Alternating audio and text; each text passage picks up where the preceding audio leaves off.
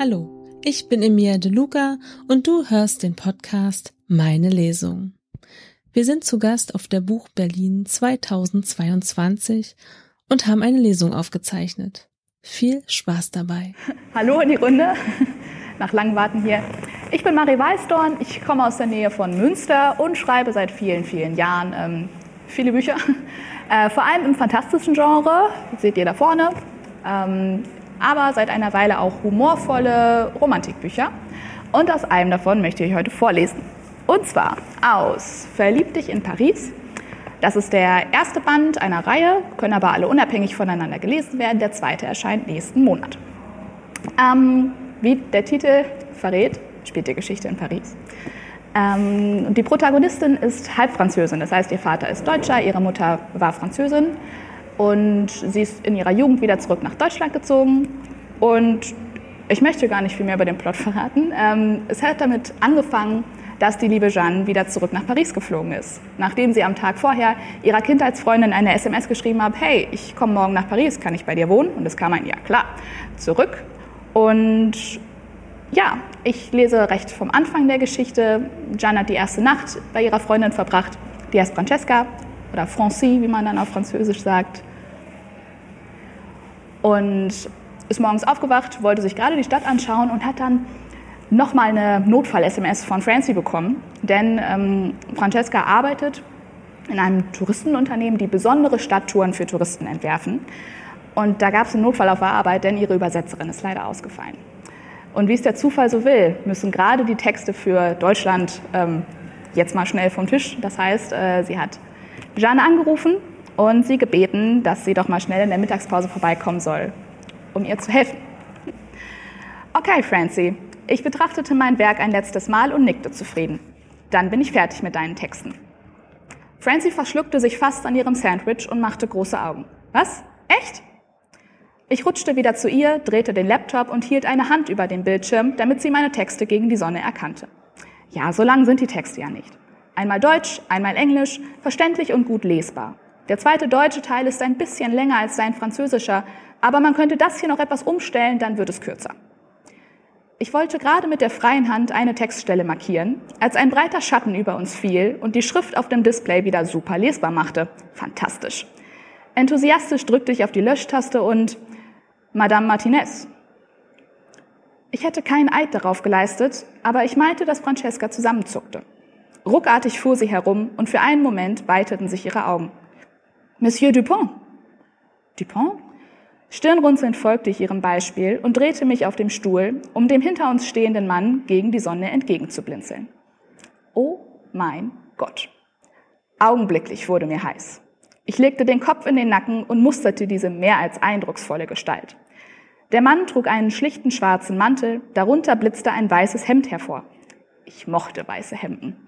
Vor allem, weil sie immer schon eine gute Vorstellung von dem gaben, was sich darunter verbarg. Und bei diesem Mann schien mir gerade das sehr verlockend. Die Schultern waren breit und der flache Bauch zeugte davon, dass er kein typischer Bürohengst war. Ich schätzte ihn auf fast 1,90. Die Haare waren dunkelbraun und kurz, aber nicht zu kurz. Da könnte man noch gut reingreifen. Ein wirkliches Highlight wurde er aber, als ich mich an die Sonne gewöhnt hatte. Denn über dem kantigen Kinn unter dunklem Bartschatten und einer leicht schiefen Nase blitzten mir die tollsten Augen entgegen, die ich seit langem gesehen hatte. Das Blau der Iriden ging in ein strahlendes Azur über, durchzogen von grauen Schatten. Über diese Augen könnte ich einen ganzen Zeitungsartikel schreiben. Mein Chef wäre begeistert. Der Titel. Sie glauben, Ihr Mann hätte tolle Augen? Sehen Sie sich diese an. Na gut, daran müsste ich noch feilen. Störe ich bei Ihrem geschäftlichen Meeting? Fragte der Fremde, und seine tiefe Stimme ging mir durch und durch. Ich hätte gern die Augen geschlossen und ihm zur Not auch die Speisekarte in die Hand gedrückt, damit er mir irgendetwas vorlas. Allerdings streckte er mir jetzt die Hand entgegen und erwartete wohl eine angemessene Reaktion.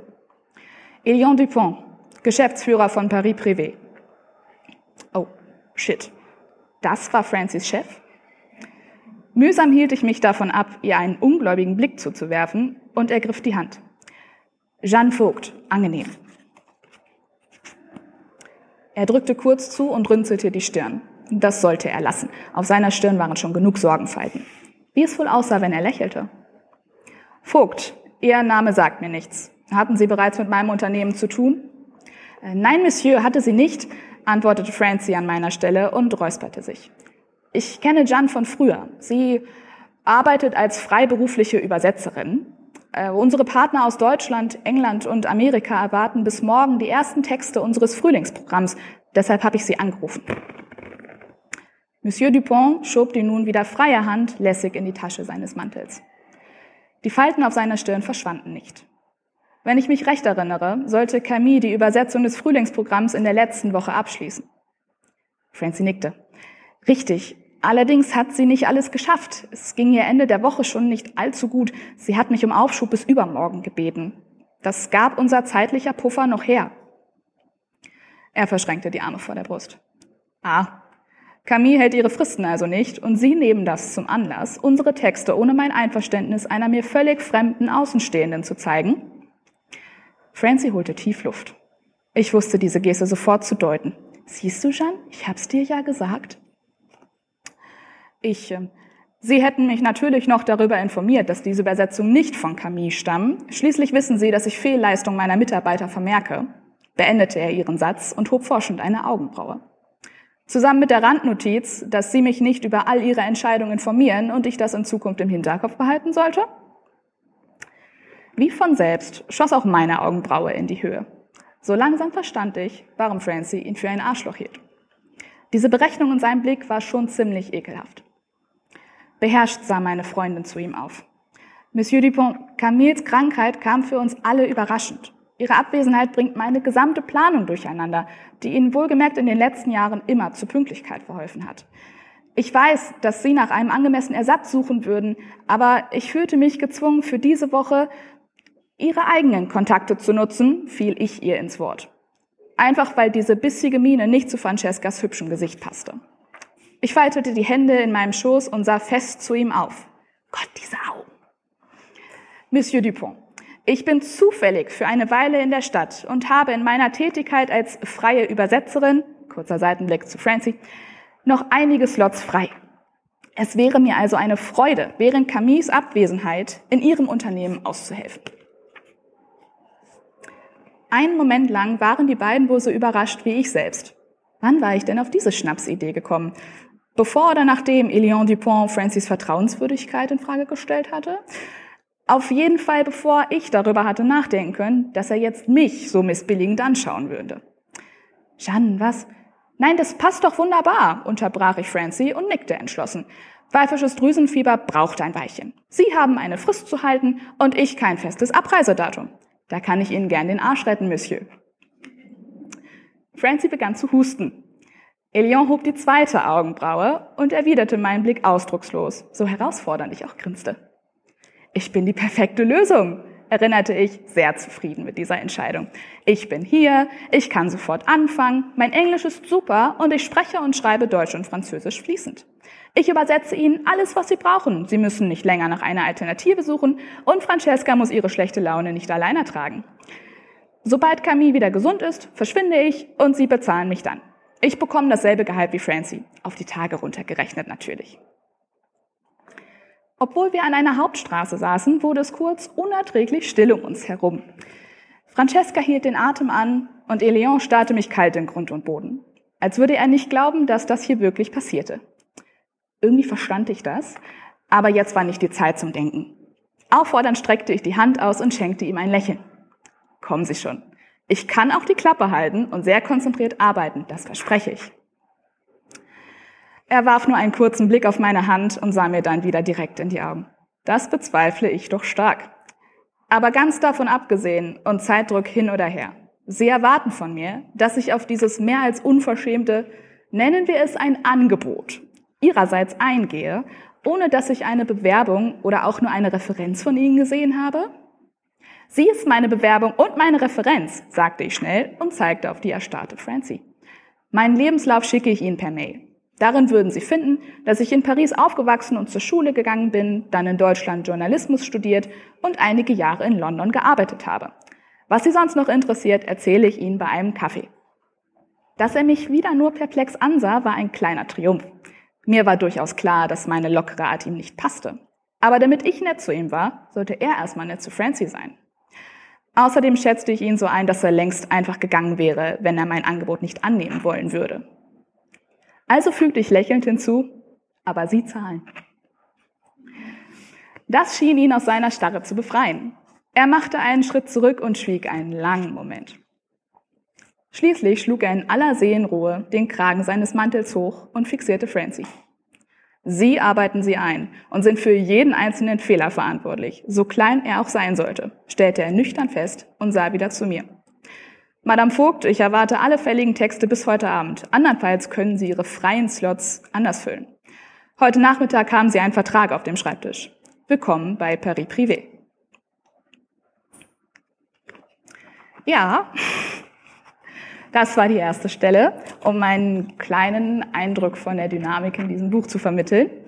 Ähm, die Freundschaft zwischen Francie und Jan ist so eine, so eine wunderbare Freundschaft, bei der man sich auch jahrelang nicht sehen kann. Aber sobald man wieder aufeinander hockt, ist es genauso, als hätte man die ganze Zeit nebeneinander gewohnt.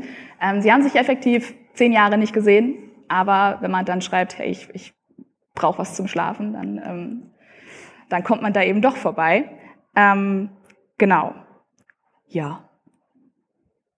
Und wenn man einen schlimmen Chef hat, ist das eben so. Ne? Man, man kennt es vielleicht auch. ähm, als zweite Szene lese ich jetzt etwas, etwas später. Ähm, denn wir wollen natürlich noch ein bisschen Maëlion und Jeanne zusammen erleben. Ja? Das ist ja jetzt am Anfang ein bisschen angespannt. Ähm, deswegen springen wir einfach mal eine Woche, eine Woche nach vorne.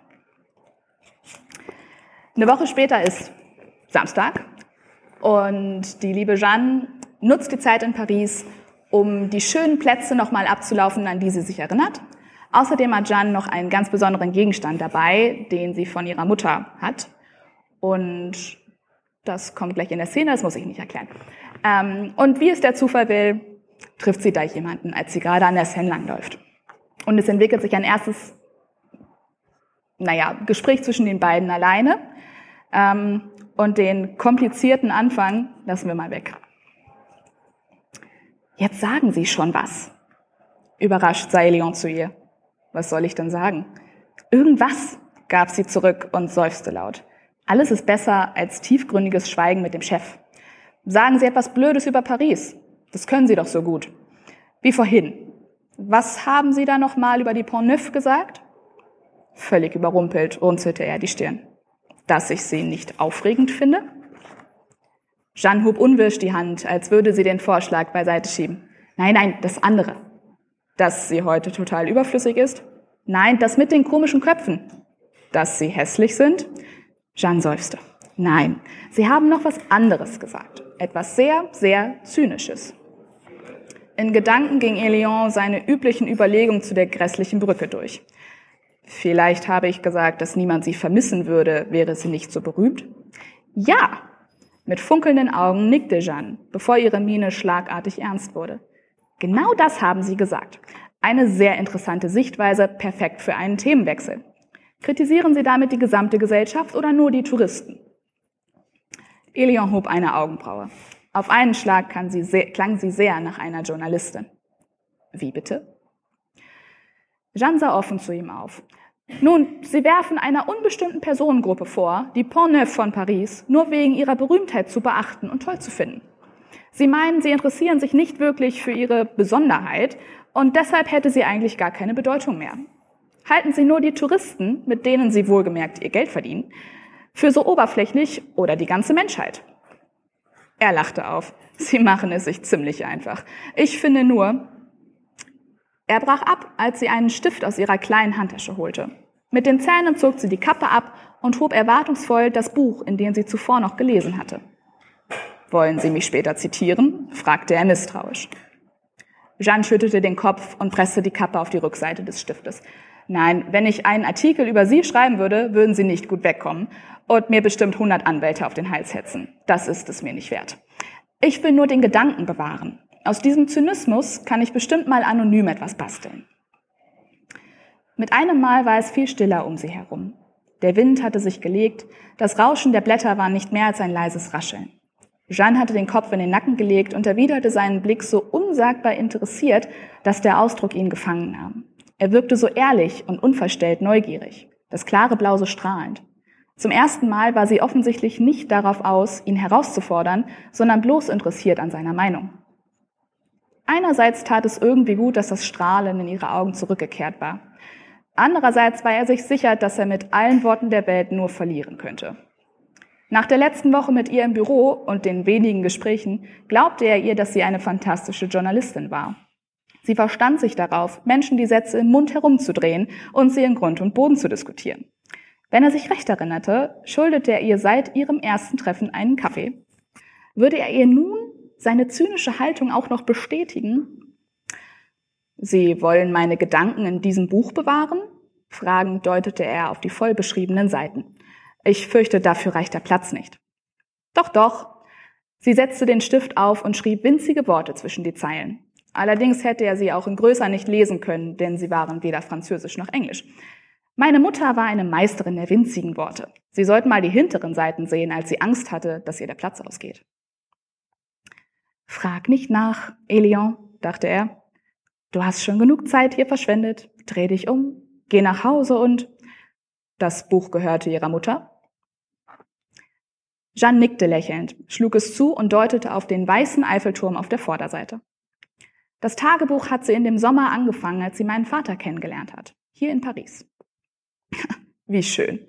Eine Liebesgeschichte in der Stadt der Liebe, murmelte er und hätte fast die Augen verdreht. Da traf ihn Jans wirklich, wirklich düsterer Blick. Kein Wort gegen schöne Liebesgeschichten. So etwas macht man nicht mit Zynismus kaputt. Vor allem nicht, wenn man selbst nur vom Stadt der Liebe Tourismus lebt. Seufzend hob er die Hände neben den Kopf. Verzeihung, ich kann nicht anders. Ja, das ist mir aufgefallen erwiderte sie mit verengten Augen und tippte langsam mit dem linken Zeigefinger auf den weiß bemalten Einband. Diese Geschichte hier beweist, dass es jenseits der Klischees so viel mehr gibt. Meine Mutter hat alle wichtigen Erinnerungen daran festgehalten und ich werde jeden Ort, an dem eine davon spielt, aufsuchen. Sie wandte den Blick ab und richtete ihn auf das kleine schwarze Buch. Schließlich sah sie auf und betrachtete erneut die alte Brücke hinter ihnen. Das hier ist meine erste Station und ich habe noch nicht viel gesehen, aber trotzdem weiß ich schon, dass zwischen meinen Eltern etwas ganz Besonderes war. Sie beide haben diese Stadt geliebt, aber meine Mutter hat ihr gesamtes Leben hier verbracht. Ich habe das Gefühl, ihr damit noch einmal näher zu kommen. Nachdenklich betrachtete Elion den abgegriffenen Umschlag des Tagebuches. Es war zweifellos unzählige Male aufgeschlagen worden. Erst von ihrer Mutter, nun von Jeanne. Auf ihren Lippen lag ein glückliches Lächeln, ein zuversichtliches und warmes Lächeln.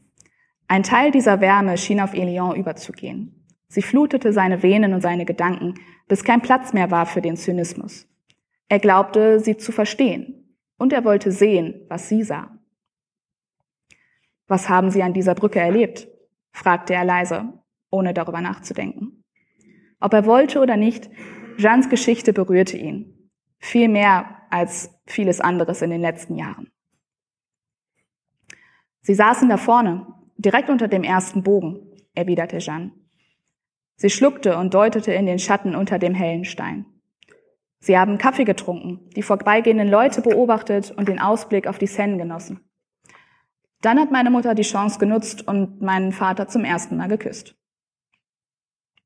Zum Ende hin verlor ihre Stimme immer mehr an Kraft, bis sie ebenfalls bloß noch ein Flüstern war und der Wind die Worte beinahe fortgeweht hätte.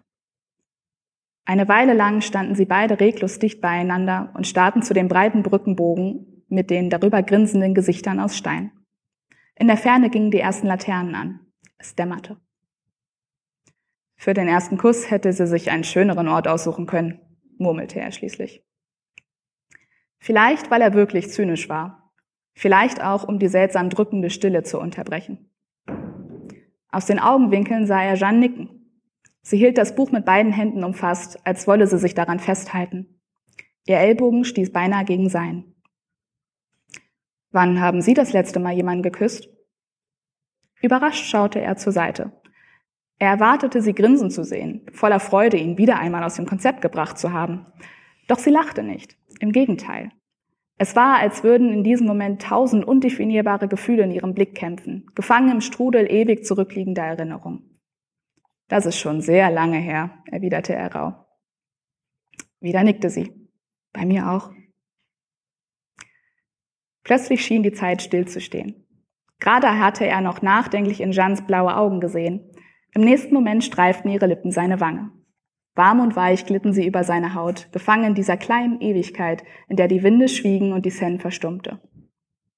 Viel zu spät spürte er das Prickeln der Gänsehaut in seinem Nacken. Und als er sich schließlich endlich rührte, herumfuhr und der davonlaufenden Jeanne nachsah, wusste er nicht mehr, ob der Kuss dieses Gefühl hervorgerufen hatte oder das plötzliche Verschwinden der Wärme auf seiner Wange.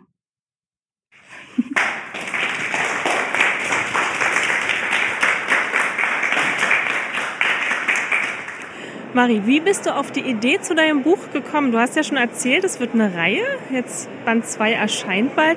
Ich bin jetzt natürlich sehr neugierig, woher du die Ideen hast. Also die Grundidee kam daher, dass ich eine ganze Weile selbst in Paris gelebt habe und dass ich einige Freunde habe, die dann immer gesagt haben, Paris, das ist ja nur Eiffelturm und nichts drumherum. Aber so ist es eben nicht. Und wenn man Paris von der anderen Seite kennenlernt, dann hat die Stadt so unfassbar viel zu bieten, dass das mein Aufhänger war. Weil mein Protagonist, der liebe Elion, Paris nur noch als Touristenstadt sieht. Und ich dann meine begeisterte Jeanne da reingeworfen habe, die ihm die Liebe zu Paris wieder näher bringen soll. Und das war der Aufhänger dabei. Wie lange hast du an dem Buch gearbeitet? Mm, der Anfang stand tatsächlich sehr schnell. Das habe ich geschrieben, während ich noch in Paris gewohnt habe, die ersten 100 Seiten. Und dann habe ich dazwischen erstmal ein anderes Buch geschrieben, ein Fantasy-Buch. Und als dann wieder die Lust auf Liebe und Humor da war, habe ich ähm, den Rest in einem Monat runtergeschrieben. Also wenn man einmal wieder in der Geschichte drin war, insgesamt habe ich, glaube ich, nicht mehr als drei Monate dran geschrieben, aber mit einer Lücke dazwischen. Wann war für dich klar, dass du Autorin werden möchtest? Mm, ich würde tatsächlich nicht sagen, dass ich Autorin pur sein möchte. Ich möchte Hobbyautorin bleiben und ich glaube, darin unterscheide ich mich von einigen äh, in der Buchszene. Es war nie mein Traum, vom Schreiben zu leben, weil ich mir dann zu viel Druck machen würde dabei, weil ich mir dann, dann müsste ich zu viel schreiben und ich schreibe lieber für mich in meinem Tempo, alleine in Ruhe. Aber dass ich das durchgehend bis an meinem Lebensende machen werde, war schon in meiner Kindheit absolut klar, weil ich Bücher liebe, weil ich aber eben die Geschichten, die ich im Kopf hatte, nie so als Buch gefunden habe. Und wenn man dann einmal diese Geschichten nicht mehr los wird, dann fängt man eben an, sie aufzuschreiben. Wo finden wir dich denn bei Social Media? Ihr findet mich bei Facebook und Instagram unter marie.weißdorn. Ganz simpel. Äh, ja. Und da gibt es ähm, alles aus meinem Leben, was irgendwie gerade wichtig ist.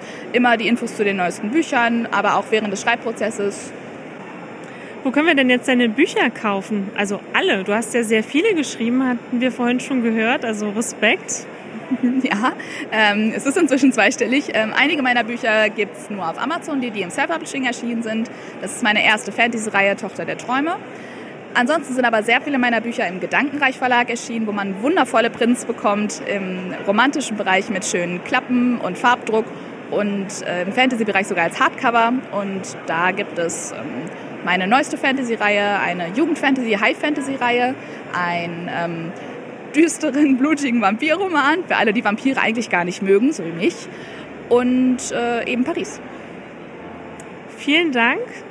Es war sehr schön, eine sehr schöne Lesung und ja, vielleicht hören wir uns ja bald wieder. Ganz bestimmt. Danke auch. Wenn dir die Folge gefallen hat, abonniere den Podcast und über eine Bewertung würden wir uns sehr freuen. Meine Lesung.